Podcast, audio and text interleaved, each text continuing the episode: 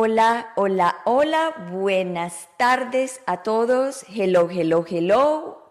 Good afternoon, everybody. Welcome, bienvenidos al Bilingual Show de Gloria, donde vengo todos los viernes a las 2 de la tarde, hora del este, hora de Miami, a traerle fascinantes tópicos de la acerca de la depresión, de la ansiedad, del PTSD, estrés dramático y muchas cosas más.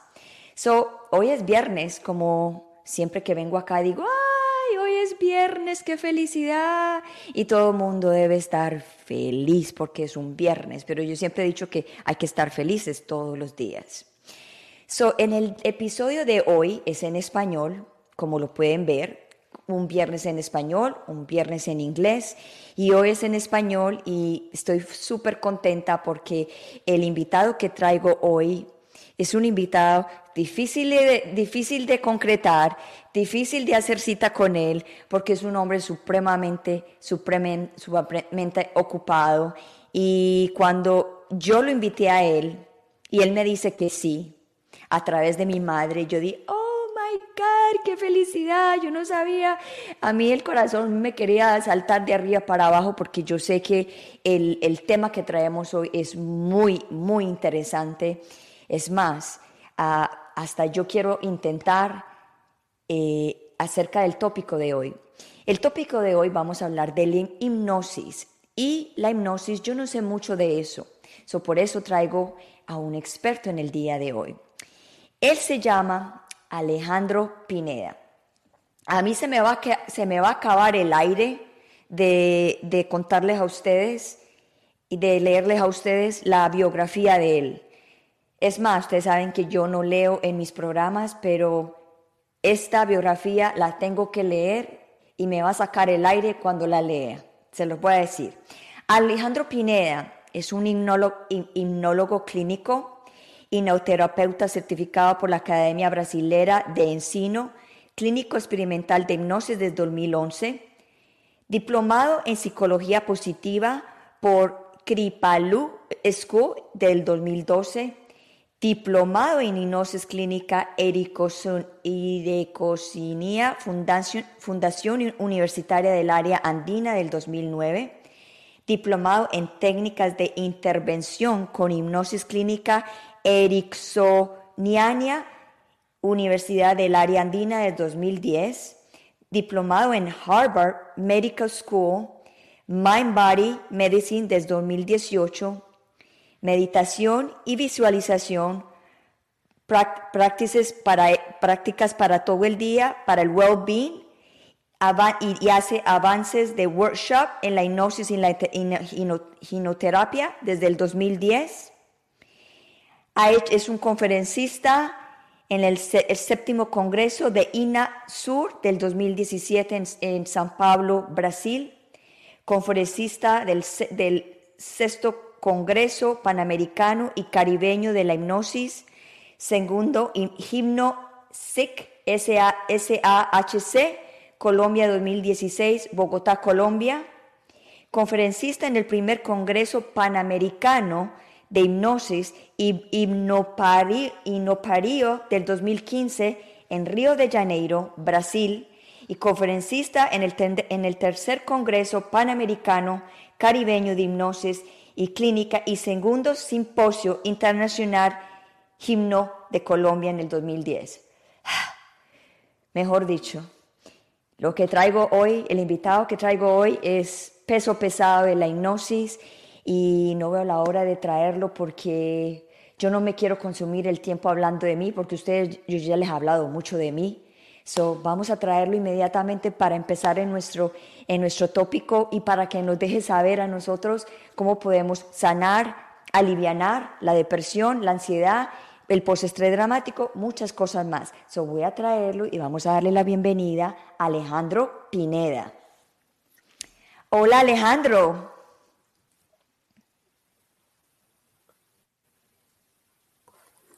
Hola Gloria, muy buenas tardes. Encantado de estar en tu programa. Muy feliz. Gracias, eh, Alejandro Pineda. Como les quiero decir, hay un pequeño delay en la comunicación porque Alejandro Pineda vive en un lugar muy remoto y a veces la comunicación es un poquito lenta, so quiero que tengan un poquito de paciencia.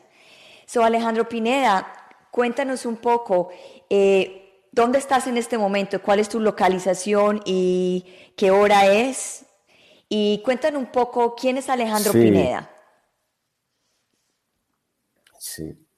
Bien, eh, en este momento estoy ubicado en una zona campestre. Oh, se me fue la señal. Esperemos que él entre. Ay, esperemos que la energía del universo se conecte y podamos hacer el programa. Ya, ya él vendrá en un momentico. Ahí viene, ahí llegó. Esperemos a ver que sí, sí, sí, sí, por favor, por favor. en vivo, ustedes saben que en vivo, en vivo todo pasa. Estoy en una zona de, de, verdad en el campo donde mi señal es vía satelital y por eso podemos tener algunas demoras. Um, Quiero que identifiquemos un poco, hablar un poco sobre la depresión y la ansiedad. ¿Qué es la depresión? Es como un exceso de pasado. La ansiedad, un exceso de futuro. ¿Por qué la depresión es un exceso de pasado? Porque es esa tristeza que acumulamos por situaciones que traemos del pasado, bien sea traumas o situaciones que vivimos en nuestra época pasada. Y también hay teorías que dicen que genéticamente podemos estar predispuestos a deprimirnos. Normalmente, una persona que se deprime está como rumiando pensamientos de cosas que vienen de su pasado. O a veces está triste sin ningún motivo. A veces es la misma estación climática la que lleva a la persona a conectarse con situaciones que inconscientemente lo llevan a deprimirse. La ansiedad, por el contrario, es una respuesta al estrés, a una situación de peligro. Y la ansiedad tiene componentes reales y componentes imaginarios. El 2% de las situaciones en las que estamos ansiosos provienen de una situación racional, bien sea por un peligro inminente o por un miedo natural que podemos tener, que todos lo tenemos, porque a todos nos va a pasar, que es el miedo a la muerte. Y las situaciones de peligro y ese miedo generan un 2% apenas de las situaciones que nos generan ansiedad. El resto son nuestros pensamientos, nuestras emociones, nuestros miedos. Ambas condiciones, ese exceso de pasado y ese miedo a lo que nos puede venir en el futuro, generan en nuestro organismo una situación química especial. Cuando estamos estresados, estamos produciendo hormonas de estrés, cortisol, noradrenalina, epinefrina, y cuando estamos deprimidos, pues es posible que también estemos generando hormonas de estrés, pero nos está haciendo falta mucho esas hormonas que nos pueden tranquilizar, que son las hormonas de la felicidad, como las endorfinas, la serotonina especialmente. Para los tratamientos normales, convencionales, pues se busca equilibrar ese sistema químico en el organismo. Y eso trabaja en los síntomas, la medicación que se, normalmente se formula trabaja en los síntomas. Y si tienes un psiquiatra que conoce sobre la psicoterapia, puedes tener una ayuda aplicando las técnicas psicológicas que pueden hacer que la persona a través de la medicación y el, y el combinado que se hace con la terapia pueda salir adelante y sentirse bien, bien sea enfrentar sus ataques de ansiedad o sus momentos de tristeza y de depresión. En mis tratamientos, en mis procesos, no me interesa tanto el diagnóstico, sino que busco que la persona llegue a mí diciéndome cómo se siente y cómo se quisiera sentir.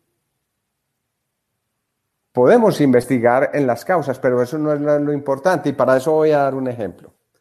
Lo importante no es cómo se generó el problema. Uh, se ven, es, él está en una zona que es un poquito complicada, pero hay que esperarlo.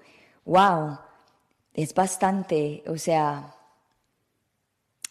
la explicación que le está dando está una explicación muy clara acerca de la depresión y la ansiedad y estoy súper contenta de que él lo pueda explicar de esa forma tan natural. Aquí está de nuevo.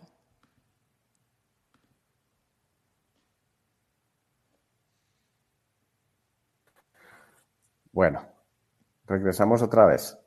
Otra en, vez. en mis procesos no, no interesa tanto la causa, sino cómo se siente la persona y luego cómo se quisiera sentir.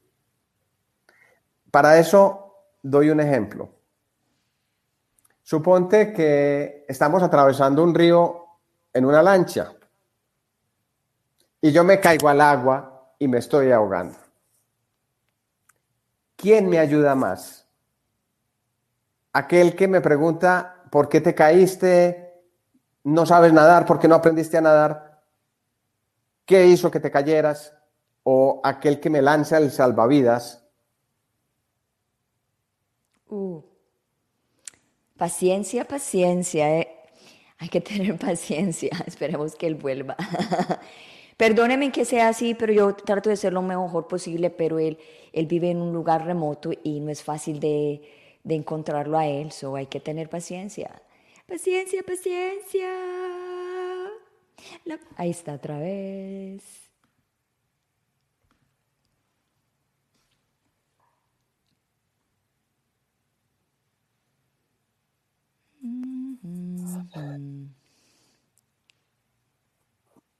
¿Quién me puede ayudar en una situación de peligro? Aquel que pregunta por qué asumí ese riesgo, por qué estoy en peligro, o aquel que me lanza el salvavidas y me ayuda a sobrellevar todo esto. Entonces yo busco a través de unas técnicas simples estimular una parte del cerebro que hace que la persona empiece a generar esas sustancias que generan ese equilibrio físico-químico eléctrico en el organismo. Y estimulo una zona que se llama el sistema límbico, un cerebro que hay dentro del cerebro, un sistema que eh, se ha venido desarrollando por la evolución desde los reptiles, los mamíferos y el ser humano, donde aquellas reacciones instintivas ante el peligro le puedo dar a la persona unas pautas para que estimule un sistema en que la respuesta a la relajación sea más rápida o sea tan rápida o por lo menos compita en rapidez con la respuesta a la ansiedad y la respuesta al estrés.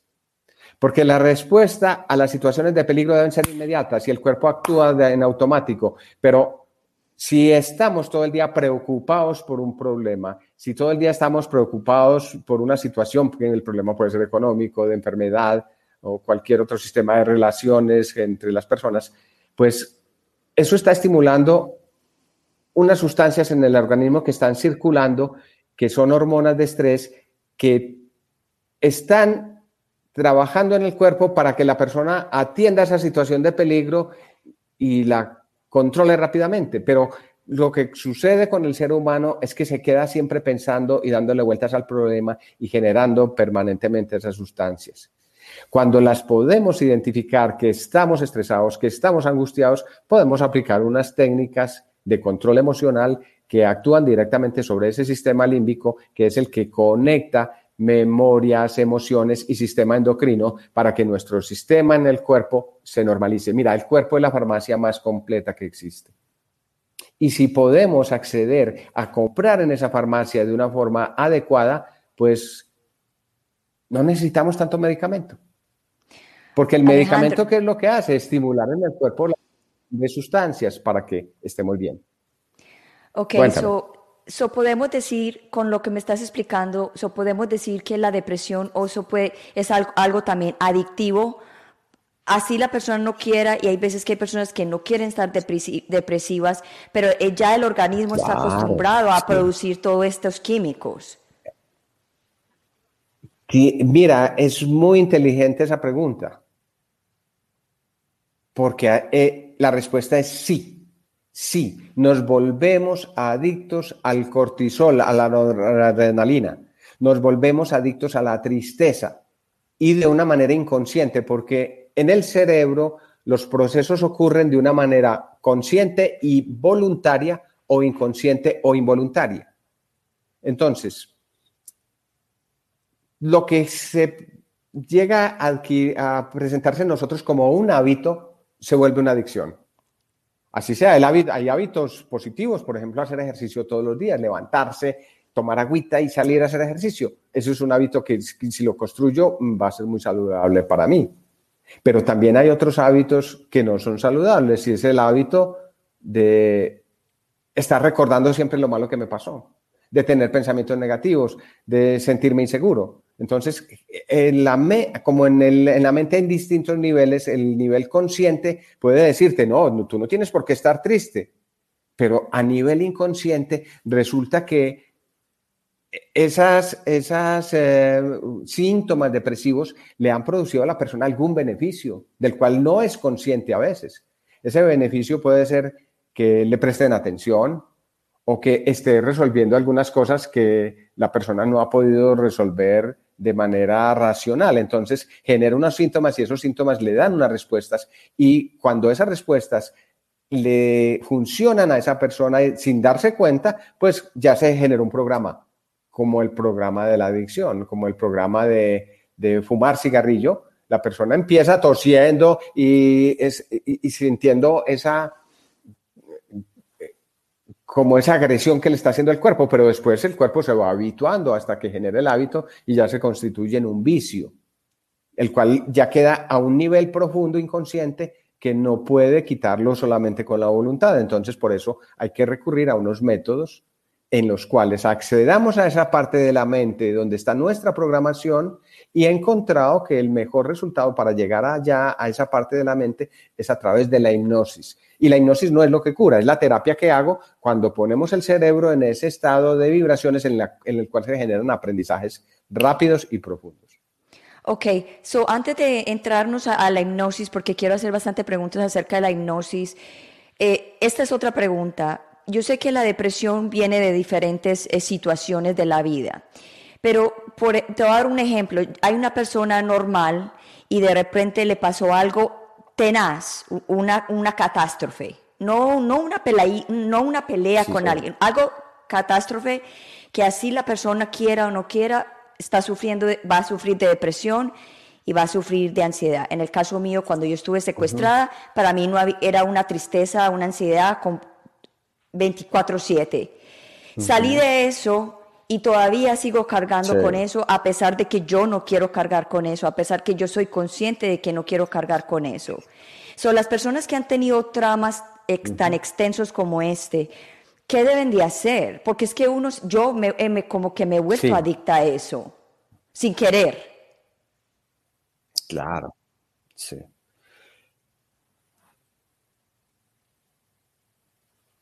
Eh, Gloria, yo viví esa situación tuya. Yo también fui secuestrado y estuve por ahí sufriendo un bloqueo que duró como 12 años. Entonces, ¿qué hay que hacer? Trabajar en ese estrés postraumático o en ese desbloqueo.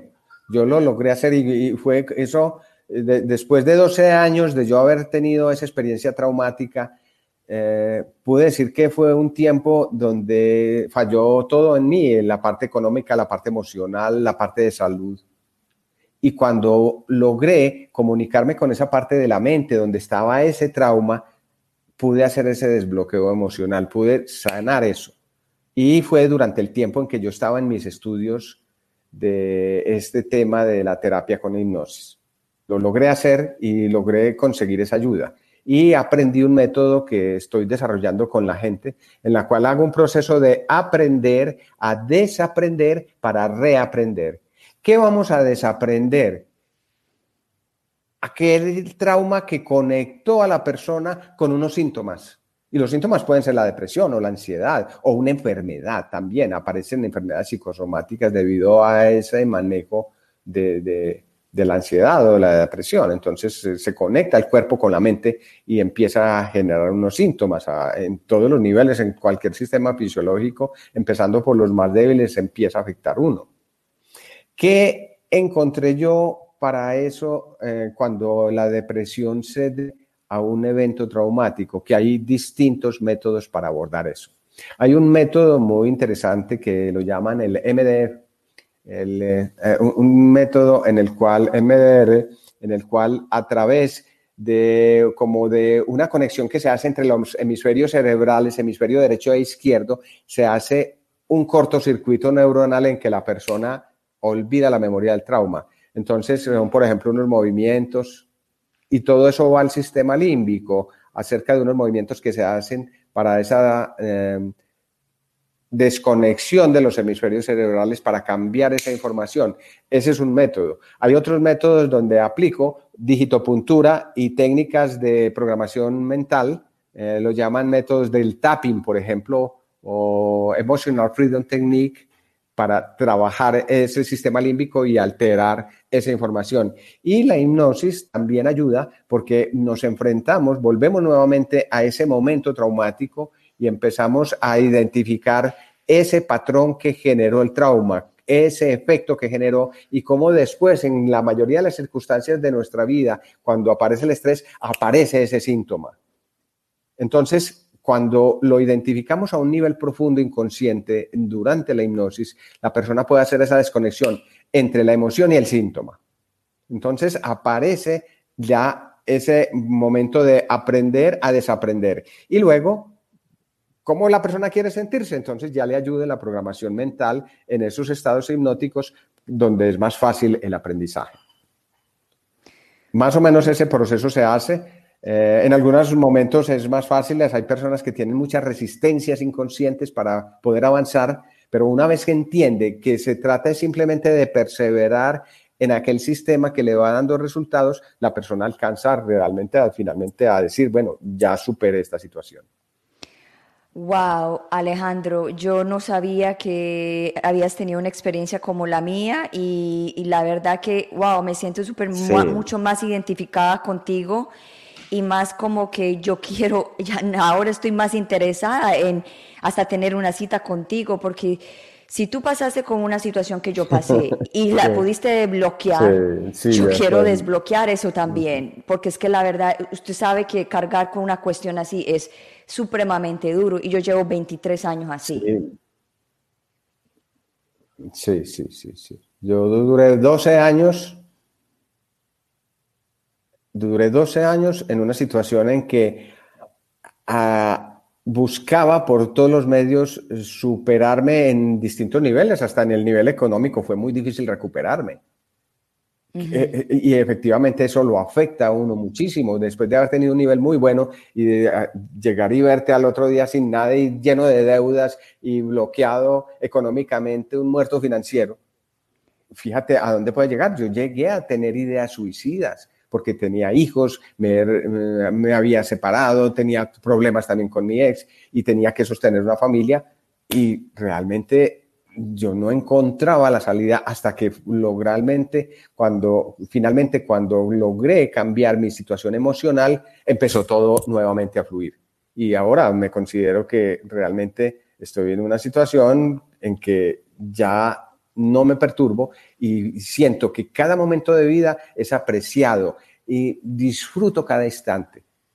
Y los problemas para mí son retos y aventuras que tengo que, sobre, que, enfrentar y sobreponerme a eso. Para mí la vida es una aventura y, vivo tan feliz en cualquier circunstancia que hasta en las cosas malas y hasta en los problemas encuentro situaciones positivas. Entonces, eso fue lo que aprendí, a que realmente es la manera como uno interpreta la realidad la que lo hace sentir bien o mal. Entonces aprendí a interpretar la realidad de una manera muy positiva. Por eso esos estudios que he hecho de psicología positiva me han ayudado mucho, no solamente a mí, sino a poder llevarle a la persona mensajes para encontrar su propósito de vida y fluir en lo que esté haciendo.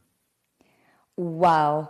So, vamos a entrar a, lo que más te gusta, en la hipnosis. Y yo sé que muchas personas, muchas personas saben que es una hipnosis, pero hay muchas personas que no saben que es una hipnosis. ¿Tú podrías explicar en una forma muy sencilla para las personas que nos escuchan porque las personas que me escuchan a mí son personas que sufren de depresión, ansiedad, tienen algún problema y por eso están en busca de, información como esta. ¿Podrías dar una explicación bien sencilla para que las personas entiendan qué es una hipnosis o cómo, cómo funciona la hipnosis? Sí. Bueno, eh, hipnosis tiene, la palabra en sí viene de una etimología que significa un sueño. Pero exactamente no es un sueño, es un estado como entre despierto y dormido. Cuando tú entras en hipnosis, tu cerebro adquiere unas vibraciones, empieza a generar unas vibraciones en un rango determinado que se ha encontrado que es muy similar ese, ese rango de vibración del cerebro cuando estás en un estado de hipnosis o cuando estás meditando o cuando estás orando o cuando estás muy concentrada. Y en ese estado, en ese cuando eso se determinó por base en medición de las ondas cerebrales, y se encontró que en ese estado se generan aprendizajes muy importantes en la mente, en el cerebro. Podemos generar aprendizajes. Entonces, en ese estado, la persona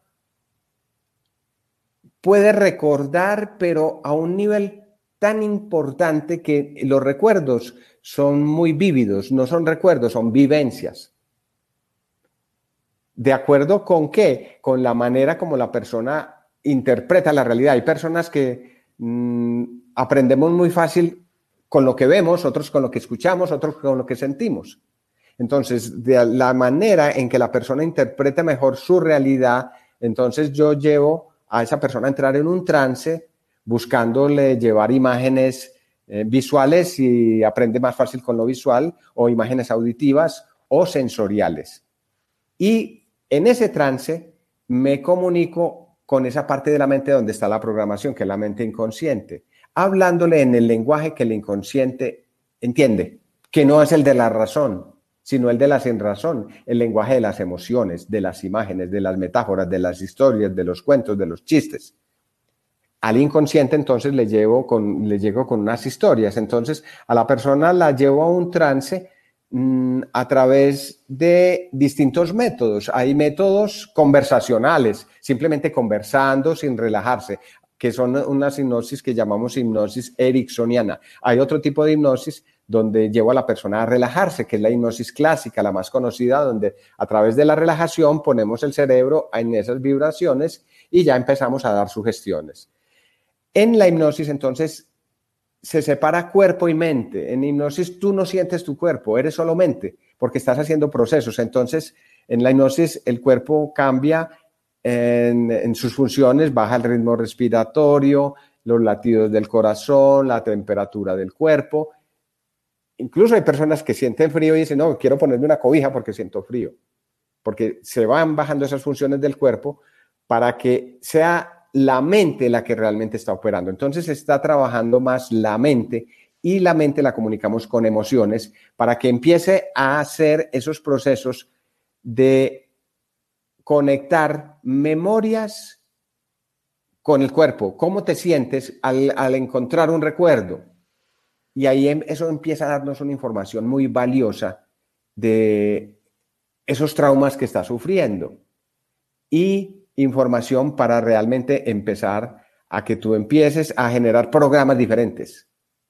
Que en lugar de, de buscar no dormir, por ejemplo, cuando estás muy alterado, busques procesos en los que te logres relajar y poder dormir y descansar. Procesos en los que la persona por ansiedad come demasiado, llevar a que controle su ansiedad para que coma de una manera normal y recupere su peso. Muchas personas sufren de sobrepeso simplemente por ansiedad, otros por enfermedad, bueno, por problemas eh, metabólicos. Y la hipnosis es tan poderosa que si logramos llegar a esa parte inconsciente podemos hacer cambios incluso a nivel de ADN, cambios hormonales, en los cuales generamos procesos muy interesantes como por ejemplo eh, aprender a mm, manejar el metabolismo para tener un peso ideal.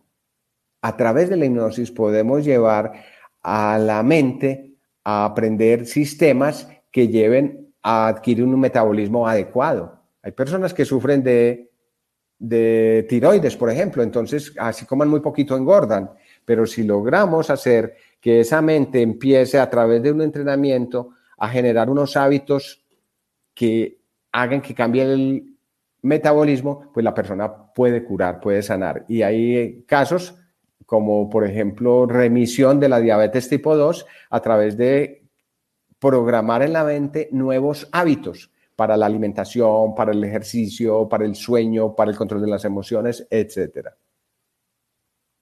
Es increíble, pero tengo experiencias en todos esos campos durante estos últimos 15 años en los que he venido desarrollando unos métodos para ayudarle a las personas, no solamente en la ansiedad y la depresión, también en la obesidad, también en problemas de tensión arterial, en problemas que tienen que ver con la salud, que tienen origen en las emociones. Entonces, aprendiendo el manejo de las emociones a través de técnicas que estimulen ese sistema límbico, una herramienta que encontré muy poderosa fue la hipnosis.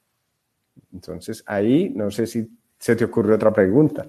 Claro que sí, claro que sí. So, ¿cuánto puede, yo sé que cada persona es individual y el proceso es individual para cada persona. ¿Cuánto puede durar una, o sea, una persona consulta contigo y ¿Cuánto puede durar? Uh, se nos fue. Esperemos que vuelva. Esperemos que vuelva. Hey, Johnny Durango. What's up, parcero? Parcero de metallo. Eh. Y George. Hey, George, de Argentina. Eh. Esperando. Oh, qué, qué tema tan interesante, men. Wow. Ahí viene.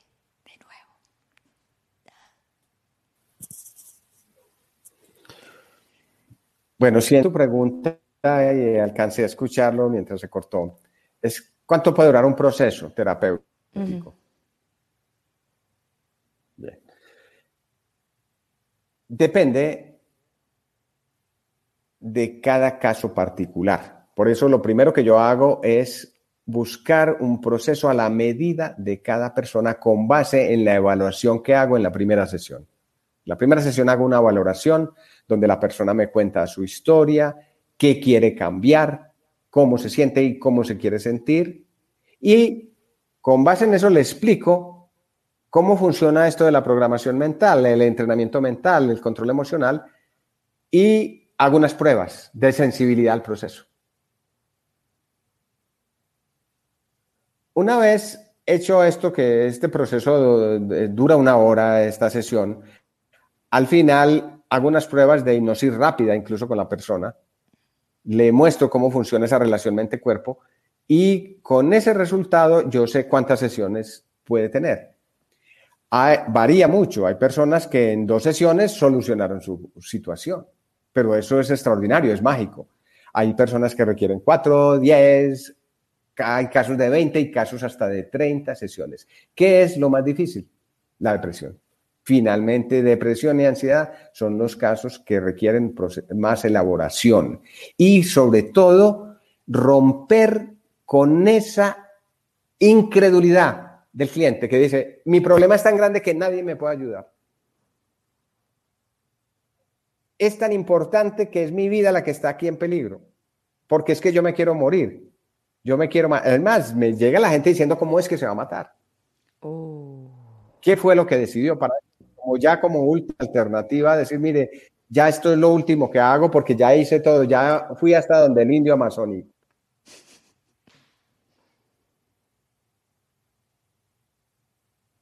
Entonces, lo importante es que la persona entienda que este proceso es 50, 50. Yo pongo mi 50, pero si usted pone el suyo. ¿Y el suyo cuál es? Que usted entienda cómo funciona el cerebro. Entonces, que eh, que entienda esa explicación que le hago de esa situación físico-química que hay en el cuerpo, qué pasa con las emociones, cómo puedo yo influir, intervenir en el cerebro, si conozco un poco su funcionamiento del cerebro y de cómo funciona esa química, puedo intervenir en ella a través de la alimentación, a través del ejercicio, a través de técnicas de control emocional como el tapping, a través, bueno, todo sirve siempre y cuando uno se adhiera a ese proceso.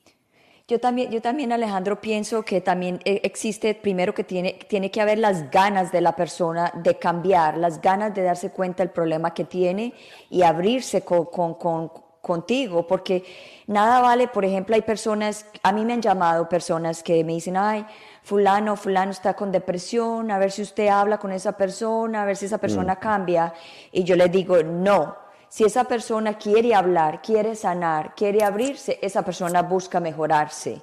Y eso pasó una vez contigo, que te mandé a mi hija y mi hija no quería, no, no quería, y yo dije, bueno, yo no puedo hacer más. So, uno tiene que estar abierto a recibir, y abierto a darse cuenta de que uno realmente quiere aliviarse. Es la primera condición.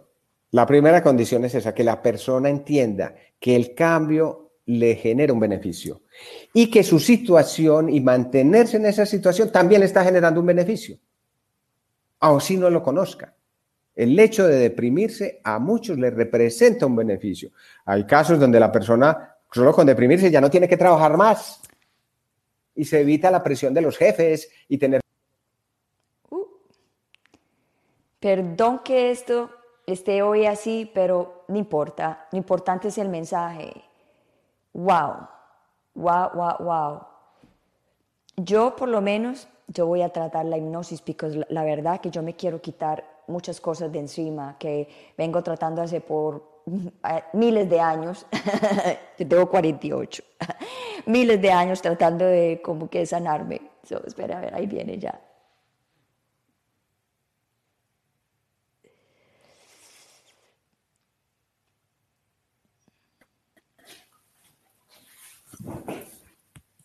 Aquí estamos. Sí, definitivamente, definitivamente la persona tiene que buscar la ayuda. Yo no, casi nunca acepto casos donde es la mamá o el esposo el que está buscando la ayuda por el otro. Simplemente le digo que me llame y yo hablo con él, porque así me doy cuenta si realmente tiene la intención de dejarse ayudar, porque eh, muchas veces van a la consulta simplemente por darle gusto al familiar y ahí estamos perdiendo todos.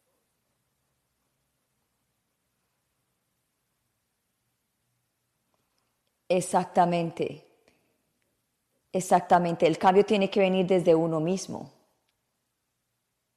Desde uno mismo, querer cambiar y entender que, bueno, que, que nada es tan terrible. Es que uno la ve a veces tan negra porque ve con una visión estrecha y lo que hace la terapia es precisamente abrirle la visión a la persona, que vea todas las posibilidades.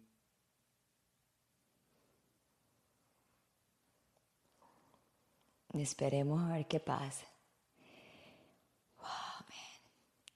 So, si escucharon, lo más difícil de lidiar y de curar y de sanar es la depresión y muchas personas llevan años con depresión y creando todos estos químicos en el cuerpo, o sea que estamos enviciados de la depresión, enviciados a esos químicos que produce el cuerpo. Aquí está de nuevo Alejandro.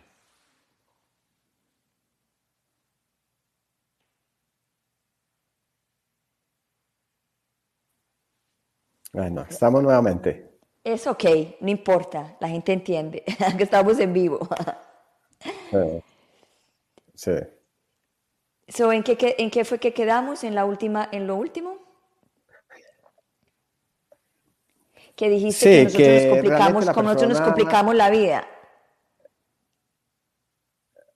Pues eh, no, que, que estos procesos funcionan cuando la persona misma entiende que esa ayuda le va a generar un cambio positivo, no cuando lo están llevando arrastrado a que vaya a terapia. Eso no funciona en ningún caso, con ningún método funciona. La persona tiene que tener la intención de cambiar y ahí sí podemos ayudarle.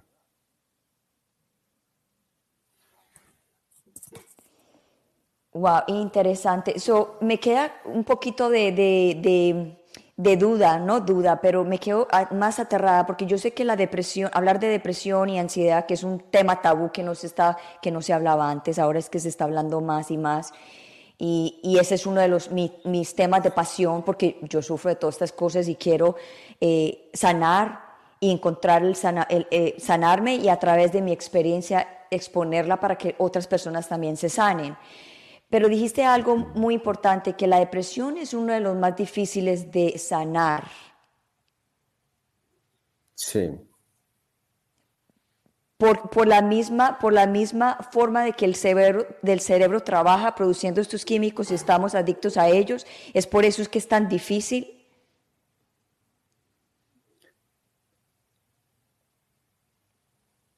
En parte sí. Gloria, en parte sí, porque, porque tenemos que buscarle como eso que haga el clic para que la persona genere ese cambio, porque normalmente la depresión le está dando tanto beneficio secundario inconsciente a la persona que no quiere salir de eso y está generando una adicción a ese sistema químico que está generando estar depresivo. Y realmente la persona tampoco es que esté todo el tiempo depresiva son momentos. Eh, hay personas que dicen que yo nunca he sido feliz. Eso es falso. Siempre tiene que haber algo ah, positivo. Entonces, lo que pasa es que la persona aprendió a convivir con eso y le parece inconscientemente que esa es su forma, su estilo de vida, estar triste y deprimido, pues lo está llevando a que bien sea alguien le tenga lástima o le preste más atención o no tenga que hacer ciertas cosas simplemente porque hay días que está deprimido, entonces no hace nada, algún beneficio le está dando. Y muchas veces se debe a una inflamación crónica que ni siquiera la persona está, tiene que ver con la mente, sino simplemente a su estilo de vida, a su alimentación, a su falta de ejercicio, a su falta de vínculos, a su baja autoestima porque a veces es todo un círculo vicioso. La depresión nos lleva a tener baja autoestima, pero la baja autoestima también lo puede llevar a deprimirse. Cuando en la terapia la persona comprende todos estos procesos, pues ya le queda más sencillo tomar decisiones, porque no es tomar medicamentos. A mí me preguntan, yo no tengo ninguna ah, habilitación para recetar ningún medicamento, pero aún así me preguntan, ¿qué me tomo? Y yo le digo, sí, tome decisiones. Es lo único que hay que tomar tomar decisiones. Sí. Me encanta eso, me encanta eso porque yo tampoco tomo medicamentos, yo soy reacia a eso porque yo sé que mi mente es más fuerte que eso y simplemente necesito la guía y muchas personas necesitan la guía y yo sé que hay muchas personas como usted y como yo que no quieren medicamentos. Oh, esperemos que él vuelva, esperemos que él vuelva. Ojalá que no se me olvide la pregunta. Wow. So, bastantes, bastantes cosas que aprender. El vicio, tenemos un vicio, tenemos una adicción, nuestro cuerpo tiene una adicción.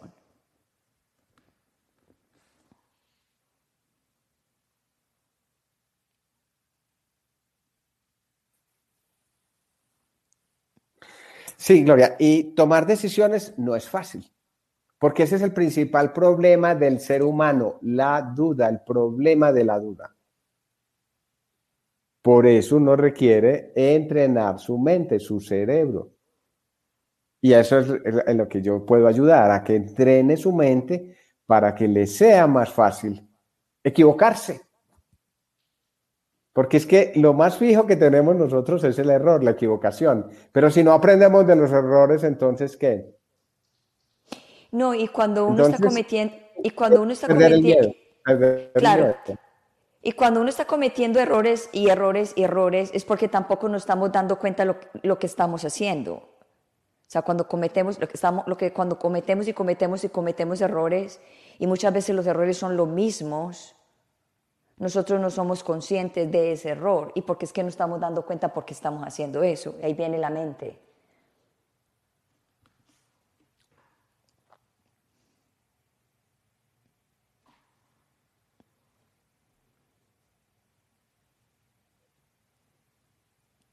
Muchos cortes. Es ok.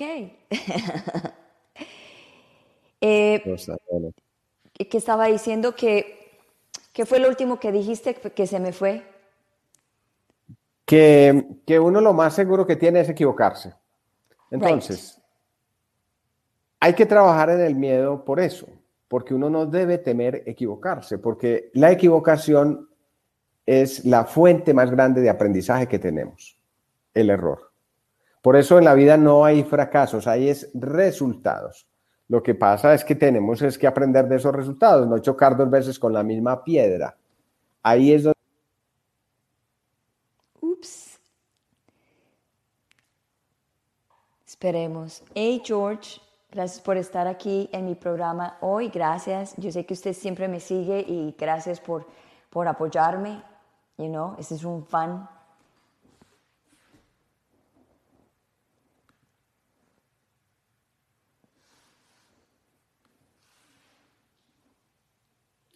Sí, decía que la sanación realmente consiste en no pretender que nunca más uno va a tener problemas, sino que ya lo va a abordar de una manera distinta, con una madurez adecuada, porque el problema de no solamente de la depresión, sino de la ansiedad, es el programa que uno trae de toda la vida que aprendió inconscientemente a resolver los problemas de una cierta manera, con una visión restringida entonces lo que hacemos es enriquecer esa visión de la persona para que mire todo con distintos enfoques, que lo vea siempre desde distintos ángulos. Un problema tiene muchas soluciones y a veces no nos enfocamos sino en una sola.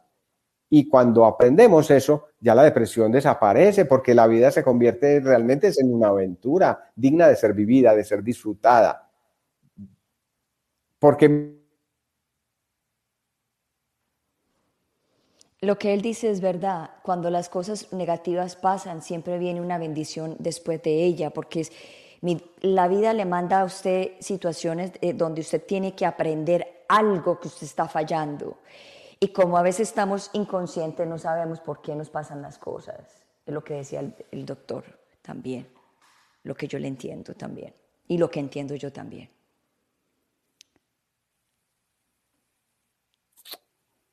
Recuerdo una frase que, es muy, muy valiosa, que viene de una sabiduría budista, que es, el dolor es inevitable, pero el sufrimiento es opcional. Yo decido si sufro o no por algo que ya me pasó. En el momento en que me está pasando puedo sentir el dolor, pero ya volver a recrearlo es una decisión propia. Por eso lo que yo le digo a la persona es, debe tomar es decisiones, porque es la decisión de no sufrir. Y para eso hay unas técnicas que puede aprender. Vamos a ver las técnicas. Y salud por esa cuestión budista.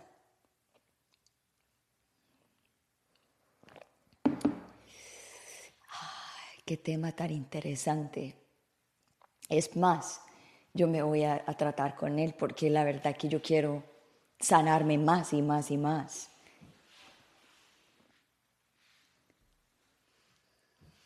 Para no sufrir.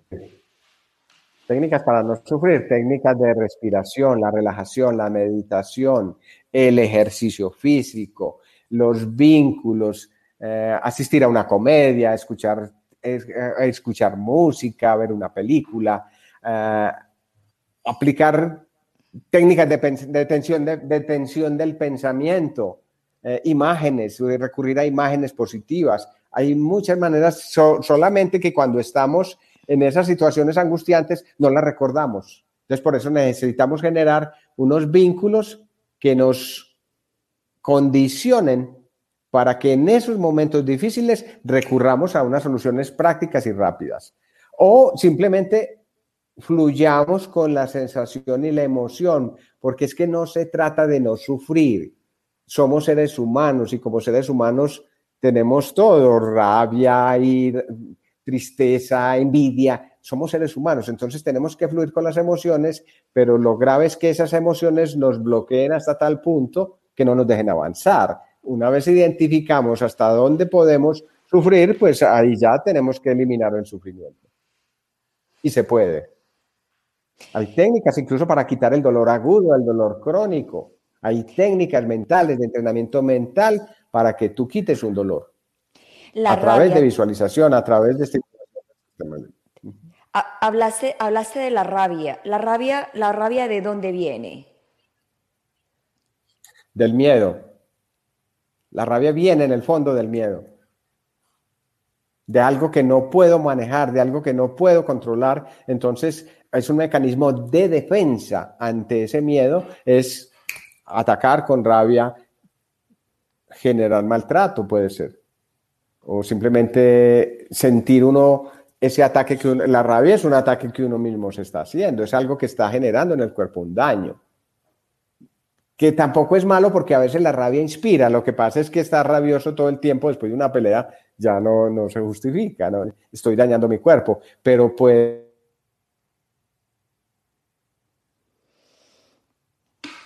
La rabia, la rabia, la rabia daña muchas cosas. Uf, ya tengo un calor. Ustedes saben que yo estoy en mi, en mi época de mi menopausia, ya sabe. No soy una gallina eh, joven, una gallina vieja.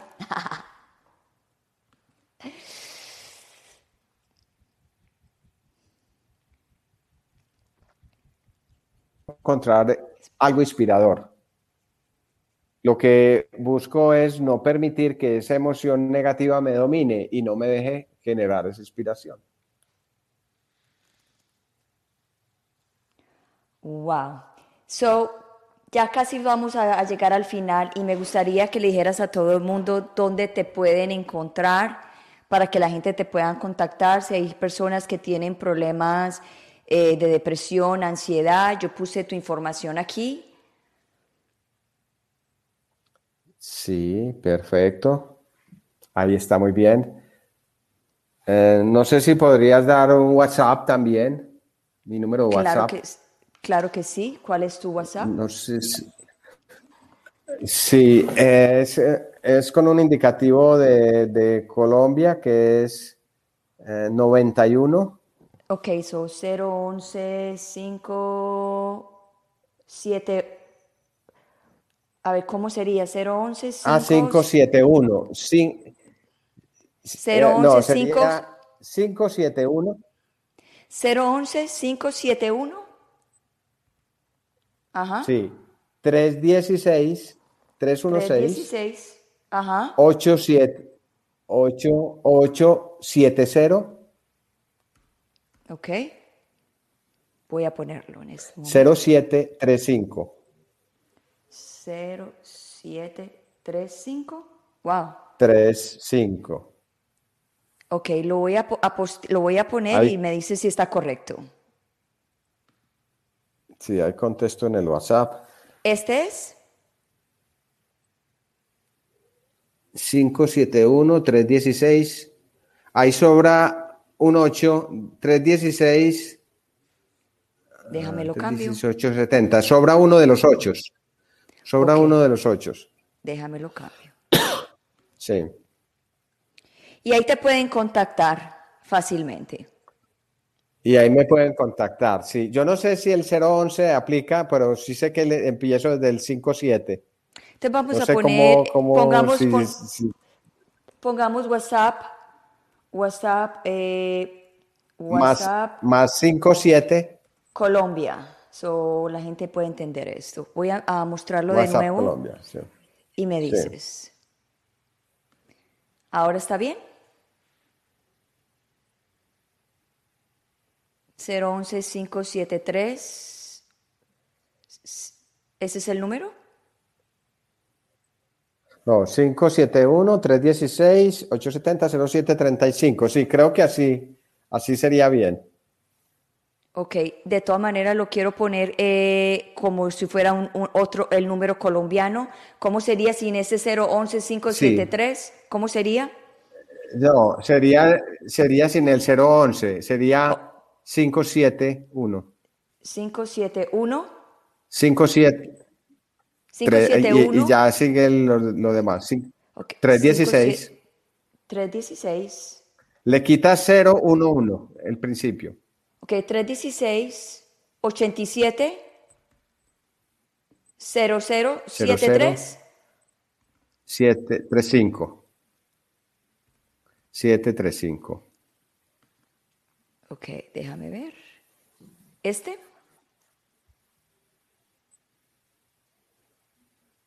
¿Ese está correcto? Sí, así. Ok, solo para las personas, Ahí está correcto. Ahí para las personas que están en Colombia o para las personas que están en otras partes del mundo, porque yo sé que mi... En otras partes del mundo, igual. Claro, eh, como mi programa es global, son las personas que se quieran comunicar a través de WhatsApp, él los puede atender.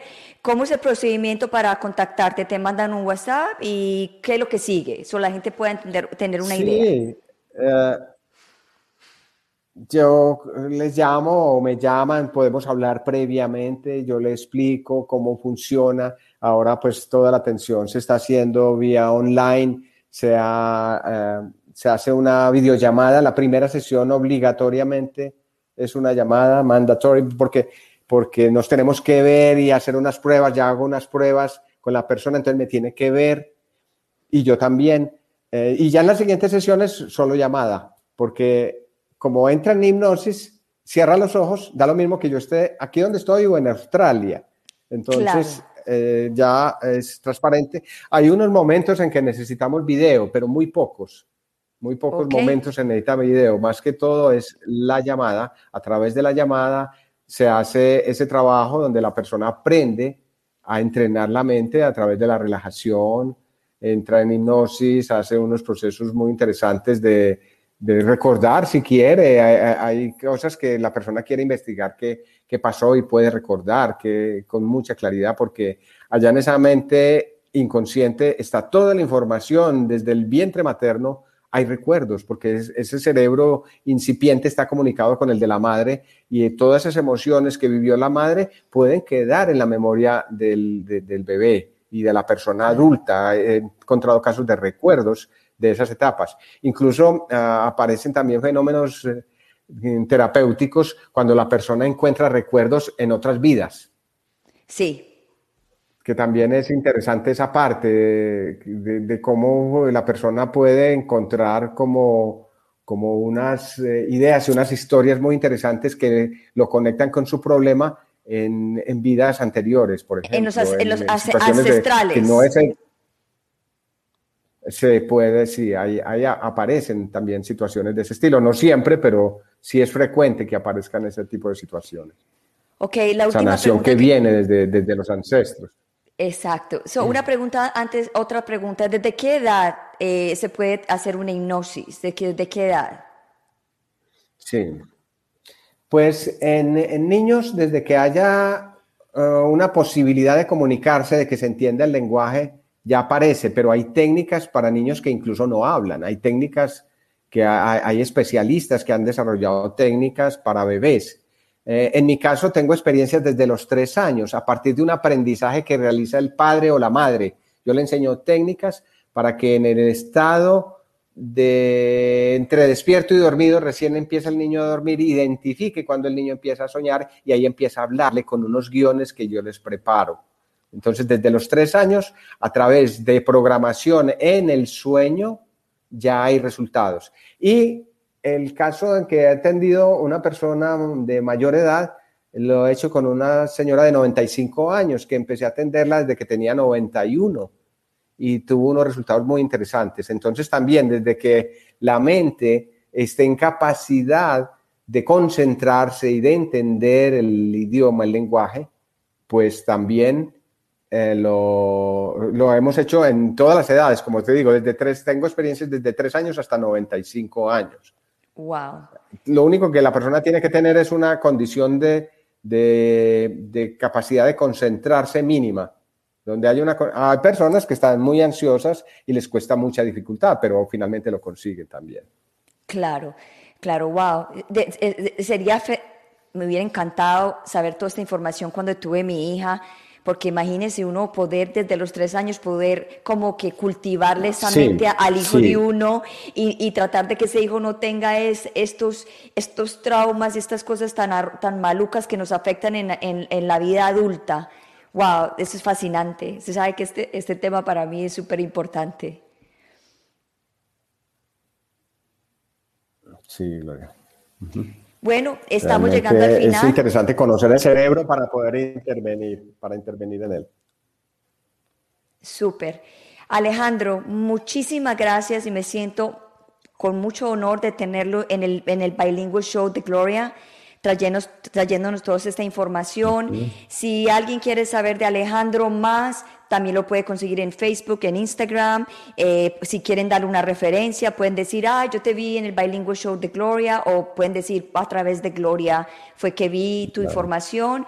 Y también en, en, el, en la descripción del episodio está toda también la información de él, si lo quieren contactar. Y también voy a actualizar la parte del, del, del, del WhatsApp, so también puedan, ustedes también puedan eh, tener contacto con, con Alejandro. So, Alejandro, muchas gracias. Te voy a poner en el Green Room.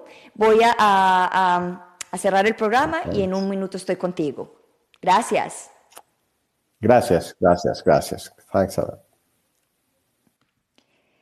Wow. Bueno, con todo este conexiones, problemas de conexión, por lo menos trajimos un mensaje muy hermoso para ustedes y ojalá que esto les sirva para ustedes o para alguien que ustedes sepa que sufre depresión y ansiedad y postestrés dramático, que no saben qué solucionar, han tratado pastillas, han tratado, han tratado con doctores, han tratado con terapeutas, han tratado con todo, como dijo, como dijo Alejandro, hasta con el indio amazónico y no han podido resolver su situación, pues traten la hipnosis en, eso estoy yo, yo trato todo, yo trato hipnosis, yo trato de todo, ejercicio, meditación, para sentirme mejor. Y en lo que dice es verdad, las situaciones difíciles son para hacernos crecer.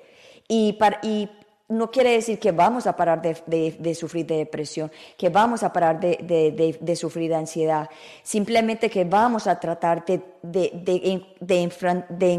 confrontar la vida de diferente forma, con una mente más positiva, con una mente más abierta, con una mente más adulta, con una mente más madura y entender que lo más importante es uno y quererse uno.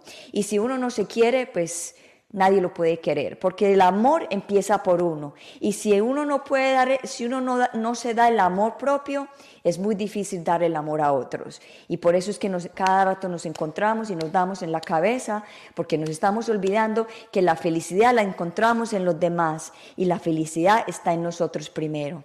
De todas maneras, muchas gracias por estar hoy día en el programa de Bilingual Show de Gloria y gracias por, por acompañarme y apoyarme en este episodio del día de hoy. Y vengo con todo mi corazón el próximo viernes. El próximo viernes es en inglés. Voy a traer a Miguel Sousa. Él es un coach energético eh, que vive en Portugal y va a ser en inglés. Y como siempre les he dicho, si sabes español y no sabes inglés, Ven y chequea el Bilingual Show de Gloria para que aprendas inglés. Y si sabes inglés y quieres aprender un poquito de español, pues venga al show de Bilingual Show de Gloria para que aprendas también a escuchar el español, porque todo se aprende escuchando, creando un ecosistema de aprendizaje. Y como todos los viernes les digo, Dios los bendiga, los quiero mucho y acuérdese darle like de, hacer replay y si ven el replay, por favor cuéntame de dónde están viendo y cualquier información, cualquier información acerca de depresión y ansiedad, me pueden preguntar y si yo conozco a alguien que les pueda ayudar, lógicamente los voy a conectar. Y si yo los puedo ayudar con algunas palabras, también estoy aquí como una buena servidora al mundo. Gracias a todos esta tarde por estar en el Bilingual Show de Gloria. Esta es Gloria Goldberg, soy la fundadora del podcast Unbreakable Life with Glory, donde hablo de depresión, ansiedad, PTSD, en naturalmente, holísticamente. Y también soy la fundadora de este hermoso programa de Bilingual Show de Gloria. Nos vemos el próximo viernes. Que tenga un feliz fin de semana, un hermoso lunes, hermoso martes, hermoso miércoles, hermoso jueves y hasta que nos volvamos a ver el próximo viernes. Que tengan una feliz tarde y que Dios los bendiga y suerte para todos. Chao, chao. Los quiero mucho.